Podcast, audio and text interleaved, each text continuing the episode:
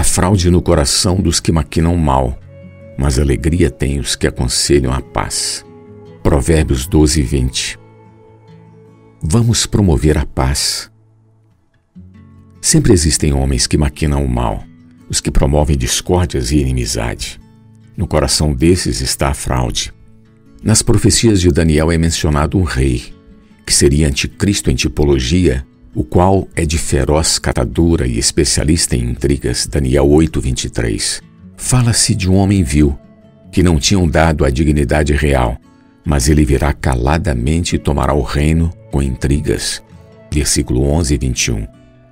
O aparente sucesso do iníquo redundará em sua destruição, a quem o Senhor Jesus matará com o sopro de sua boca e o destruirá pela manifestação de sua vinda.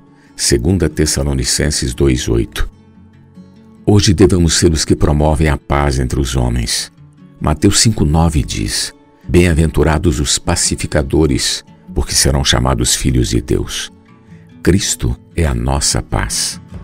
Na cruz ele derrubou a parede de separação que estava no meio, a inimizade, aboliu na sua carne a lei dos mandamentos na forma de ordenanças, para que dos dois criasse em si mesmo um novo homem, fazendo a paz. Efésios 2, 14 e 15.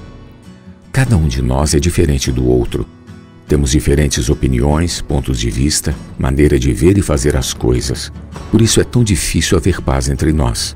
Mas na cruz, Cristo fez a paz e nós podemos promovê-la vivendo no Espírito.